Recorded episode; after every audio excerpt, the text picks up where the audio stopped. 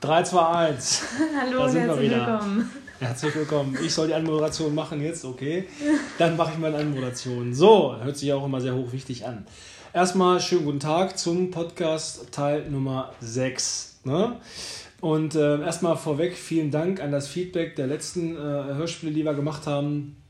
Ähm, es haben sich wirklich Leute äh, äh, so ein paar Sachen wirklich äh, einverleibt und gerade dieses Thema Metabolika war so ein kontroverses Thema, was viele äh, ins Schleudern gebracht hat und dann aber, wenn sie sich das zwei, dreimal angehört haben, äh, haben sie wirklich Zugang geschaffen und haben dann wirklich positives Feedback gegeben, dass das auch gar nicht so schlecht ist, wenn man selber schon in einem Trainingstief steckt und ab zu mal ein bisschen was Neues machen will. Die Methodik war schon irgendwo ganz cool und es freut mich immer, dass äh, es Leute gibt, die sich der Sache ein bisschen annehmen und dann auch äh, einfach mal äh, so ein bisschen danach gehen, was wir hier so fabrizieren bei uns in Salzhelden. Ja.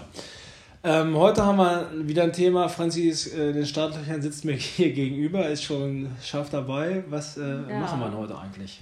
Heute geht es um das Thema Salz bzw. Wassereinlagerung durch Salz.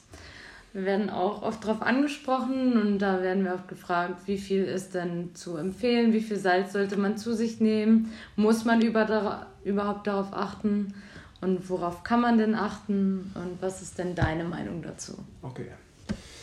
Gut, Thema Salz. Ähm, viele Leute sagen immer, ich muss Gewicht verlieren, muss Gewicht verlieren. Also ich persönlich jetzt nicht, sondern wenn sie über sich selbst sprechen und ich muss abnehmen und so weiter. Aber ich habe ja gar nicht so viel Fett, sondern ich habe ja ganz viel Wasser und so weiter. Das ist bei ganz vielen Leuten auch wirklich der Fall, dass die viel Körperwasser haben und viel Flüssigkeit im Körper haben und äh, äh, letztendlich auch erstmal Flüssigkeit verlieren müssen. Aber das Problem ist, wenn man halt viel Flüssigkeit verliert, dann ist man nicht danach gleich der schlankste Typ, wenn man jetzt zum Beispiel ein bisschen zu viel auf dem Rippen hat oder so weiter, sondern ähm, der Rest ist einfach Körperfett und ähm, dann geht es halt nochmal ins Eingemachte. Wasser und Glykogen, also das sind äh, Kohlenhydrat- bzw. Energieeinlagerungen in den Muskeln, die werden bei einer negativen Energiebilanz, das heißt, wenn man weniger isst, als man verbraucht, relativ schnell verbraucht und verlassen den Körper relativ schnell. Also Gewichtsverluste sind da relativ schnell sichtbar auf der Waage. Nur wenn halt diese Reserven dann wirklich weg sind, dann geht es halt ans Eingemachte und da muss man dann gucken, dass man das passive Gewebe, das Fett verliert und dann wirklich in die richtige Diät geht. Ja, also äh, wenn man über Wasser abnehmen will und will das wirklich ähm, optisch sichtbar machen, dann muss derjenige schon einen geringen Körperfettanteil haben. Äh, wenn man dann sagt, er hat zwei, drei Kilo Wasser jetzt rausgedrückt oder zwei, drei Kilo verloren, sage ich mal, auf der Waage, dann sieht das für viele manchmal aus, boah, der hat abgenommen, ist aber schlank geworden. Manchmal sind das nur zwei, drei Kilo, was einfach wirklich nur das Wasser ausmacht. Und warum das so ist, das erkläre ich jetzt, versuche ich jetzt mal so zu erklären. Ähm, wie das Ganze so zustande kommt, dass man über einen relativ kurzen Zeitraum relativ scharf aussehen kann. Also scharf nicht im Sinne von super sexy, sondern scharf im Sinne von, dass man die Einschnitte der Muskulatur ein bisschen mehr erkennt, dass sich die Muskulatur wieder ein bisschen abzeichnet. Gut, was ist Kochsalz überhaupt? Kochsalz, äh, äh, also das Salz, wo wir darüber sprechen, ist das, was von der Deutschen Gesellschaft für Ernährung 5 Gramm pro Tag, pro Person, pro Normalbürger empfohlen wird. So, das ist wirklich für Leute, die nicht viel Sport machen, nicht viel Schweißverluste haben, beziehungsweise nicht viel Schwitzen, nicht viel Mineralstoffverluste haben durch Training oder dergleichen oder Sauna oder sowas, auch ganz wichtig. Sondern es ist für einen Otto Normalbürger und man wird es gleich merken im, im, Laufe des Hörspiels hier, dass das für Leute, die regelmäßig Sport machen, regelmäßig Mineralstoffe wieder verlieren, durch regenerative Prozesse oder durch Schweiß viel zu wenig ist. Salz, Kochsalz, wo wir unsere Nudeln oder irgendwas mit salzen, besteht aus Natrium und Chlorid. Das ist erstmal ganz wichtig, dass man das unterscheidet. So, 1 Gramm Kochsalz bedeutet nicht immer äh, 1 Gramm Natrium oder bedeutet nicht 1 Gramm Natrium, sondern steht im Verhältnis.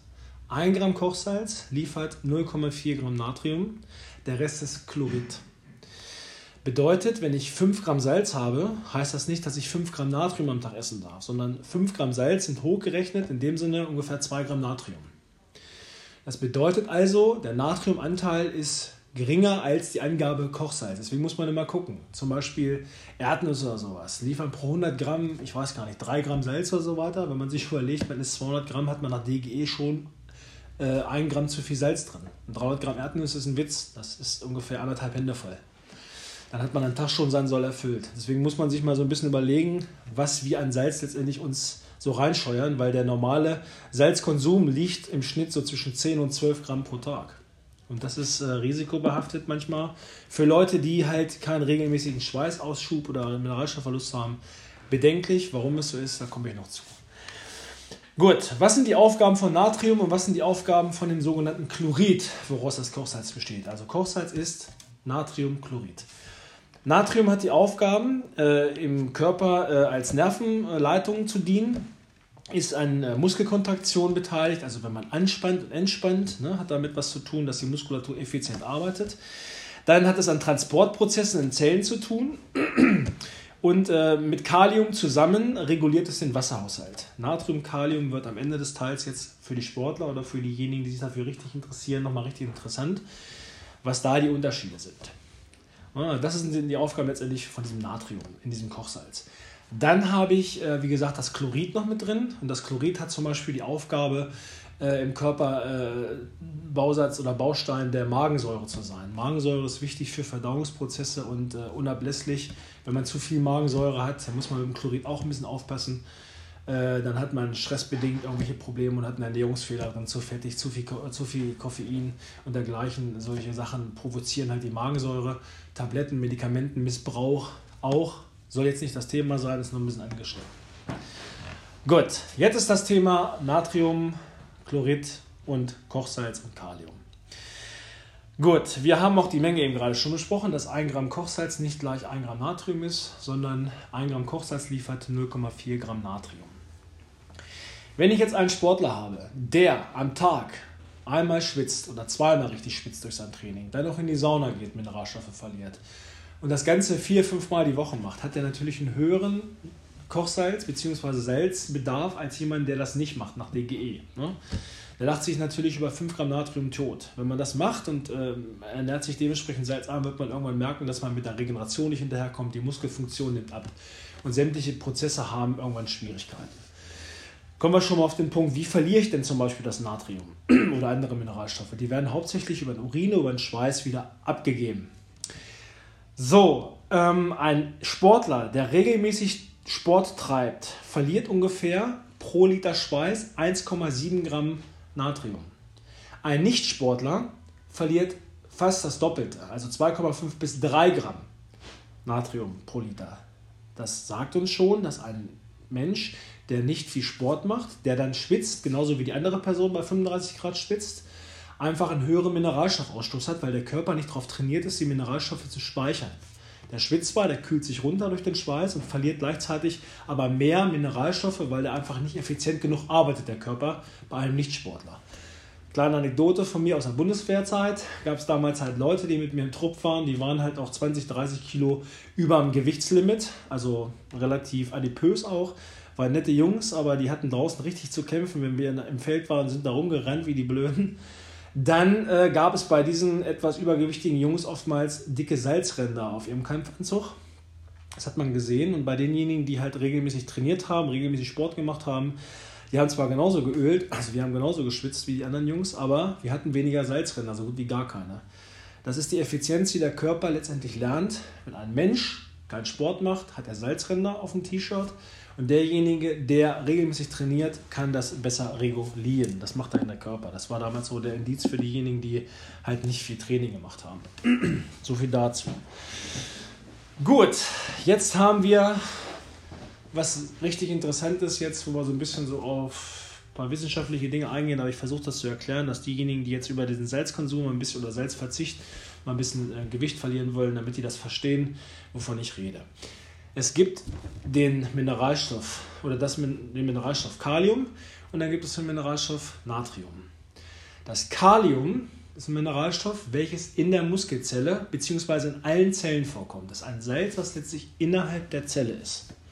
Und jetzt kommt es. Das Natrium ist ein Mineralstoff, der sich außerhalb der Zellwände aufhält, bzw. sich befindet und da mit Flüssigkeit gelöst ist. So, jetzt kommt es dazu, wie kann ich jetzt durch, durch Salzdefizit oder durch Salzeinbußen äh, Gewicht verlieren und ein bisschen schärfer oder geleanter aussehen? Wie mache ich das oder wie kann ich das dadurch manipulieren? Im Regelfall ist es so, dass dieses Kalium und dieses Natrium, ne, das Kalium in den Zellen, das Natrium außerhalb der Zelle, in den Zellzwischenräumen, das wird hormonell enzymatisch reguliert. Das macht der Körper von selbst. Also er versucht immer ein gleiches Milieu zu schaffen. Wenn ich mich normal ernähre, nicht auf ein starkes Defizit über einen längeren Zeitraum gehe, dann ist alles Sucha, alles safe. Dann ist letztendlich auch dieses Gleichgewicht im intra- und extrazellulären Raum quasi gleich. Also in der Zelle das Kalium, außerhalb der Zelle das Natrium und da reguliert das der Körper hormonell durch Flüssigkeitseinlagerung, Auslagerung immer von selbst. Das heißt also, dass man dass dieses Kalium, dieses Natrium auch letztendlich die Flüssigkeitsregulierung im Körper regelt. Die sind dafür mit verantwortlich. Wenn ich jetzt über einen längeren Zeitraum der Meinung bin, über einen Salzverzicht äh, Flüssigkeit zu verlieren, dann kann ich das über einen ganz bestimmten Zeitraum machen. Problem ist, jetzt führe ich weniger Natrium zu, ich salze nicht mehr nach, ich nehme natriumarmes Wasser, ich äh, äh, vermeide strikt irgendwelche Kochsalz, irgendwelche gepökelten Produkte oder dergleichen, dann habe ich einen höheren Kaliumanteil in den Zellen und außerhalb der Zelle ist gar kein Natrium mehr vorhanden. Und jetzt kommt man zu einem ganz großen Risiko, was über diesen längeren Zeitraum, wenn man das mehrere Monate oder so, ein halbes Jahr oder Jahre macht, oder kann es zu einem Risiko kommen, dass man ein Hirnödem bekommt. Das bedeutet, dass das Hirn hat ja auch letztendlich die Zellen, so wie jede andere äh, Muskulatur oder Haut, egal was. Zellen sind letztendlich Bausteine äh, in unserem Körper. Und in diesen Zellen haben wir dann einen Kaliumüberschuss und dann sammelt sich das ganze Wasser, was man im Körper hat, quasi in den Zellen. Und dann kann letztendlich in den Zellen im Hirn letztendlich äh, es zu dem zur Wasseransammlung kommen und das wird dann schon lebensgefährlich. Deswegen ein bisschen aufpassen für empfindliche Leute, die da krankheitsmäßig ein bisschen vorbelastet sind. Da muss man ein bisschen aufpassen. Ähm, für die jeweiligen fitten Leute, dass wir jetzt den Exkurs mal kurz mal wieder hinter uns lassen, ähm, ist das nicht ganz so tragisch, jedoch nicht äh, zu vernachlässigen. So, wenn ich jetzt ein Salzdefizit habe über einen längeren Zeitraum und fange dann an, und esse auswärts. Und zwar beispielsweise beim Chinesen oder ich gehe äh, zum Griechen oder irgendwo hin, wo das Essen ja wirklich super lecker schmeckt und äh, jeder findet auch auf der Karte immer interessante Produkte, die richtig geil sind und so und richtig super zurechtgemacht sind, aber halt auch mit relativ viel Salz behaftet sind. Dann bekommt der Körper nach einem längeren Salzverzicht äh, jetzt die Möglichkeit, durch diesen hohen Salzkonsum, den man plötzlich in dieser Mahlzeit hat, dass sich dieses Natrium in der Zelle nicht sammelt, sondern außerhalb der Zelle sammelt. Das heißt, dass wir haben wieder viel Natrium drin. Dieses Natrium geht außerhalb der Zellen, wird quasi reingeschleust in den Körper und dann wird die Flüssigkeit, die in der Zelle ist, durch die Zellwände in die Zellzwischenräume gebracht. Das bedeutet, man hat oftmals das Problem, dass man nach solchen Besuchen, muss sich jeder mal selber mal ein bisschen äh, reflektieren, nach, einem, nach so einem glutenreich, äh, sag ich mal, nach einem, nach einem zyklamatreichen Essen oder so weiter, hat man dieses Gefühl des Aufgeschwemmtsein. Und das liegt daran, dass der Körper plötzlich mit ganz viel Salz beschossen wird, ganz viel Natrium entsteht, dieses Natrium sich zwischen den Zellen sammelt und dann bekommt man dieses teigige, weiche Aussehen. Dann heißt es, man hat auch relativ viel Gewicht äh, nach, so, nach so einer Fressattacke, sage ich mal, wieder drauf. Dann kann man schon an so einem Abend bis oder am nächsten Morgen schon bis zu zwei Kilo mehr wiegen oder 200 Kilo. Es ist dann nicht, dass man sich Fett gefressen hat, sondern einfach, dass man Wasser im Körper behält. Das heißt, der Körper speichert über dieses abrupte Natrium wieder Wasser ein und hält das Wasser im Körper. Und dieses Wasser kriegt man natürlich dann wieder durch Training raus, indem man wieder viel schwitzt und dann wieder ein bisschen Mineralstoff oder ein bisschen natriumärmer isst. Und äh, dann kann man so ein bisschen diesen Wasserhaushalt so ein bisschen manipulieren. Letztendlich ist es so, dass man versuchen muss, über einen längeren Zeitraum eigentlich stetigst eine vernünftige Natriumversorgung zu haben, weil dann hat man diese Probleme halt nicht. Wenn man immer regelmäßig Natrium isst, in einer moderaten Menge, angepasst, nicht zu viel, dann hat man diese starken Wasserschwankungen letztendlich nicht. Dass es dann richtig auffällt, sag ich mal. Das sind so diese, diese, diese Punkte, wo man unterscheiden muss. Also wenn ich mich ganz, ganz lange natriumarm ernähre, habe ich in den Zellzwischenräumen äh, kaum Flüssigkeit. Wenn ich dann mal anfange, plötzlich über die Stränge zu schlagen, mache so einen Cheat Day oder hau richtig rein, und dieser Cheat Day ist relativ salzlastig, und gegen Salz und Zucker das Dopamin im Körper freisetzt und das Glücksgefühl, so ein hormonelles Glücksgefühl erzeugt. Das hat halt das Salz inne, genauso wie zuckerreiche Speisen. Dann können diese Cheat Days auch mal heftigst entgleisen. Und plötzlich ist man energetisch so weit drüber, weil man frisst und frisst und frisst und haut sich einfach was rein, dass es schon wieder kontraproduktiv ist. Deswegen muss man gucken, wenn man so richtige Fressattacken hat, macht es nicht mit zu süßen und zu salzigen Sachen. Wichtig auch für Leute, die Bluthochdruck haben, ähm, moderaten Salzkonsum, weil Salz letztendlich auch die Viskosität des Blutes nimmt, also die Flüssigkeitseigenschaften des Blutes nimmt und dadurch auch gefährlich sein kann.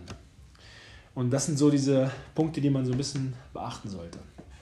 Also man sollte nicht übermäßig viel Salz essen, man muss gucken, wie viel schwitzt man, wie oft schwitzt man und dann kann man das so ein bisschen vernünftig anpassen. man sollte sich auch nicht an diese 5-Gramm-Regel halten, wenn man Sportler ist, sollte man, man muss da schon so ein bisschen, ein bisschen gucken, dass man das so ein bisschen für seinen eigenen individuellen Bedarf anpasst.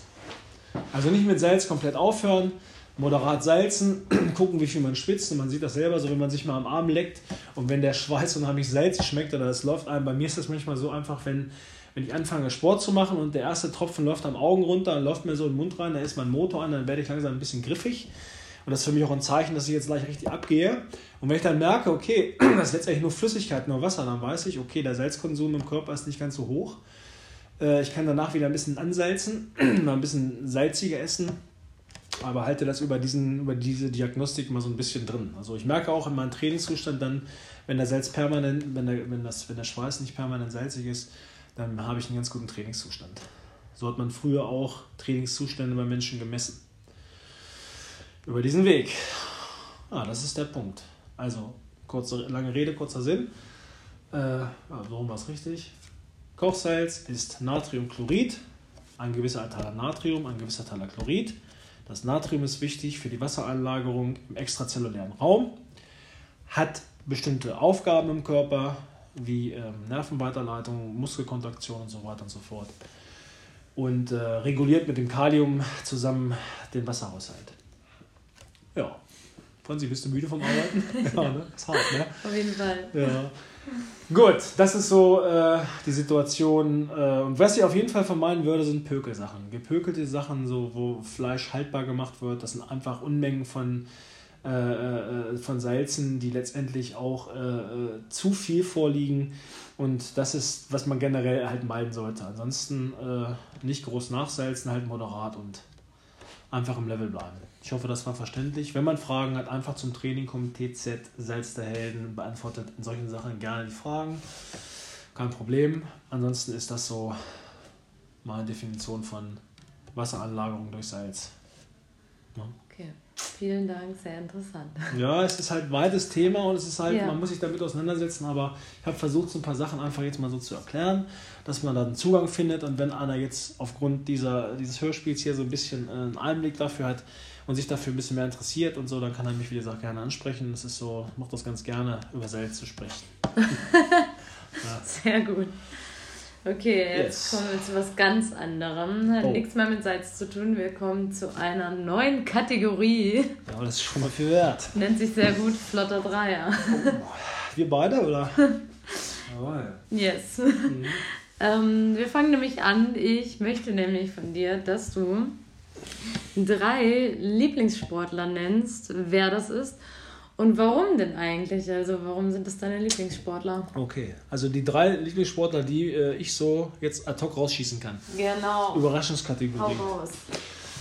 Gut, also Nummer eins äh, für mich, wenn du jetzt so fragst, ist und bleibt einfach, ist halt kontrovers auch, ähm, äh, weil er halt oder weil die Brüder letztendlich einen eigenen Stil haben äh, ist es für mich, äh, ja, Wladimir Klitschko. Wladimir Klitschko ist für mich einfach äh, ein cooler Athlet, ein cooler Typ, ein cooler Mann. Ähm, erstmal so äh, mag ich seine Physis, seine Art zu kämpfen auch, weil er ist halt äh, ein ganz anderer Typ als zum Beispiel es damals Mike Tyson war. Mike Tyson ist auch auf seine Art richtig geil gewesen. Äh, war auch vom Körpertyp komplett anders oder ist vom Körpertyp komplett anders. Haben beide erfolgreich auch geboxt. Also Klitschko hat nicht nur Fallups geboxt, sondern auch gute Boxer geboxt. Genauso wie das Tyson auch gemacht hat. Aber es sind halt komplett unterschiedliche Kampftypen. Ähm, er hat halt sehr überlegt geboxt und ähm, ist von der Athletik und so weiter, finde ich einfach ein genialer Typ. Ist er immer noch mit seinen 44 Jahren, ist also immer noch komplett im Training äh, und macht jeden Tag Sport noch und ähm, ist für mich auch vom Intellekt her einfach ein Typ, der einfach für mich immer überzeugt hat. Viele sagen, ja, der hat ein Glaskinn und, und so weiter und Fallobst geboxt und so weiter. Das, das, jeder hat seine Meinung und jeder hat seine, seine Überlegung. Ich finde ihn einfach als Athleten, als Menschen, so als Sportler und äh, finde ich ihn einfach cool und äh, finde auch so seine optische Erscheinung eine Sache, wo ich sagen muss, das sind so Dinge, da kann man sich so mit identifizieren. Ich mag das einfach so vom, vom Körpertyp, hat er einfach eine coole Athletik und das ist einfach so auch mein Ding, wo ich so ein bisschen drauf abfahre. Ja, das ist äh, Punkt 1. Äh, dann wolltest du wie viele wissen? Drei Stück? Drei. Ähm, gut, Punkt 2 oder Sportler Nummer 2, der mich eigentlich immer wieder so beschäftigt hat, den ich auch cool fand, das war ähm, oder ist immer noch eigentlich Lars Riedel. Lars Riedel kommt aus der ehemaligen DDR, ist äh, gelernter Maurer und äh, ist tatsächlich auch Olympiasieger im Diskuswerfen gewesen seinerzeit und äh, hat mich auch immer so ein bisschen begleitet. Erstmal seine Herkunft, dass er diesen Beruf damals gelernt hat und ist dann damals, als er den Beruf gelernt hat, komplett raus aus dem Sport. Er hat dann vorher auch schon angefangen, Diskus zu werfen, hat auch schon richtig geile Weiten erzielt, hat super abgeliefert und hat dann äh, auf der Baustelle gearbeitet, hat seinen Job äh, ausgeführt, hat die Ausbildung gemacht und derzeit hat er gar nichts gemacht und danach fing er wieder an und wurde wieder heiß gemacht und dann ist er bis zum Olympia hochgekommen und äh, der war so von der Physis halt äh, äh, genauso, äh, wie ich mir das immer so vorstelle eigentlich und auch vom, vom, vom Typ her ein total bodenständiger Kerl, der einfach top abgeliefert hat und ja, einfach mit seinem Sport überzeugt hat. Das ist so ist ein ganz anderes Segment, aber es hat ja auch was mit Kraft zu tun und so. Und äh, ja, Lars Riedel ist, äh, würde ich sagen, ist so meine Nummer zwei. Gibt es eine Nummer drei? Ja, es gibt eigentlich, wenn du hier so fragst, gibt es ähm, mehrere äh, äh, Nummer dreien. Ähm, wenn ich jetzt so überlege, äh, äh, gibt es halt bestimmte Kategorien, wo man sich jetzt überlegt, ähm, was mache ich jetzt als Nummer drei? Wie gesagt, teilen sich halt welche, aber ist jetzt eine ganz andere Kategorie, als man denkt, und zwar ist das Mick Schumacher. Den kennt man noch gar nicht so. Der überzeugt eigentlich äh, immer nur, dass er sich ein bisschen im Hintergrund hält, aber die Fäden richtig geil spannend. Der fährt jetzt Formel 2, glaube ich. Und ich bin ja so aus der Generation Michael Schumacher und äh, das war für mich oder war für viele immer so damals das Idol, hat mich mal interessiert. Rennsport, Autorennsport war einmal nie so mein Ding. Aber was jetzt dieser Mick Schumacher macht, weil er halt so ein bisschen introvertiert ist und was er von sich gibt in den Interviews, ist absolut durchdacht und absolut ganz, ganz bescheiden, aber trotzdem überzeugend cool, so wie ich das so äh, aus diesen Segmenten eigentlich auch gut finde. Und äh, finde, ich finde das richtig geil, wenn der Bengel in die Fußstapfen seines Vaters tritt, der ja nun eine harte, harten Schicksalsschlag hinter sich hat durch seinen Skiunfall. Also von der Skala zum Bordstein ganz heftig. Und äh, wenn der Bengel jetzt äh, das Erbe seines Vaters antreten würde, das fände ich mal richtig geil, wenn der das packt. Und dem gönne ich das total und äh, es wird mal wieder Zeit, dass auch der Motorsport einfach dieser Hype mal wieder richtig entsteht, dass mal wieder einer kommt, der so ein richtiges ja, so ein richtiges Prestige zeigt. Der muss ja gar keine Rampensau sein oder kein extrovertierter Paradiesvogel, einfach nur überzeugen durch Leistung und äh, durch eigene Leistung. Äh, und äh, das fände ich schon cool. Vielleicht ist das so eine Art Jugenderinnerung von mir. Schumacher war immer ein Thema. Was damals noch, da war ich äh, im, äh, im Urlaub, glaube ich, weiß ich gar nicht, Anfang der 90er Jahre, wo er Benetton da plötzlich äh, Weltmeister wurde. Da war ich 13, glaube ich, und alles sprach immer nur von Schumacher. Schumacher war Hype und alles hatte nur noch Schumacher und jetzt kommt plötzlich dieser Mick daher, der Bengel, und versucht jetzt was zu reißen, wo ich der Meinung bin, dass der das auch von Formel 2 auf Formel 1 dann irgendwann packt. Alles wäre geil. Oh, das sind so meine drei, die mir jetzt so einfallen. Franzi, jetzt brauchst du mich alles anzugucken, weil jetzt frage ich dich nämlich auch mal. Jawohl. Ne? Du bist ja hier der Physio von uns beiden. Ja, super. Was sagst du denn so als Physio, wenn wir mal wieder zum Sport zurückkommen? du gehst auf eine einsame Insel, machst einen flotten Dreier und äh, versuchst jetzt einen Partner mitzunehmen oder drei Partner mitzunehmen in Form von welchen Übungen. Welche Übungen wirst du mitnehmen auf der einsamen Insel, wenn du die Chance hättest, loszulegen? Genau, fang mal an mit Übung 1. Darfst du denn Geräte mitnehmen oder nicht? Ja, von mir aus, natürlich. Du kannst das ganze Orion-Paket mitnehmen, was okay, so beliefert wird. Gut. Also, ähm, drei Übungen sind auf jeden Fall keine isolierten Übungen, die ich nehmen würde. Mhm.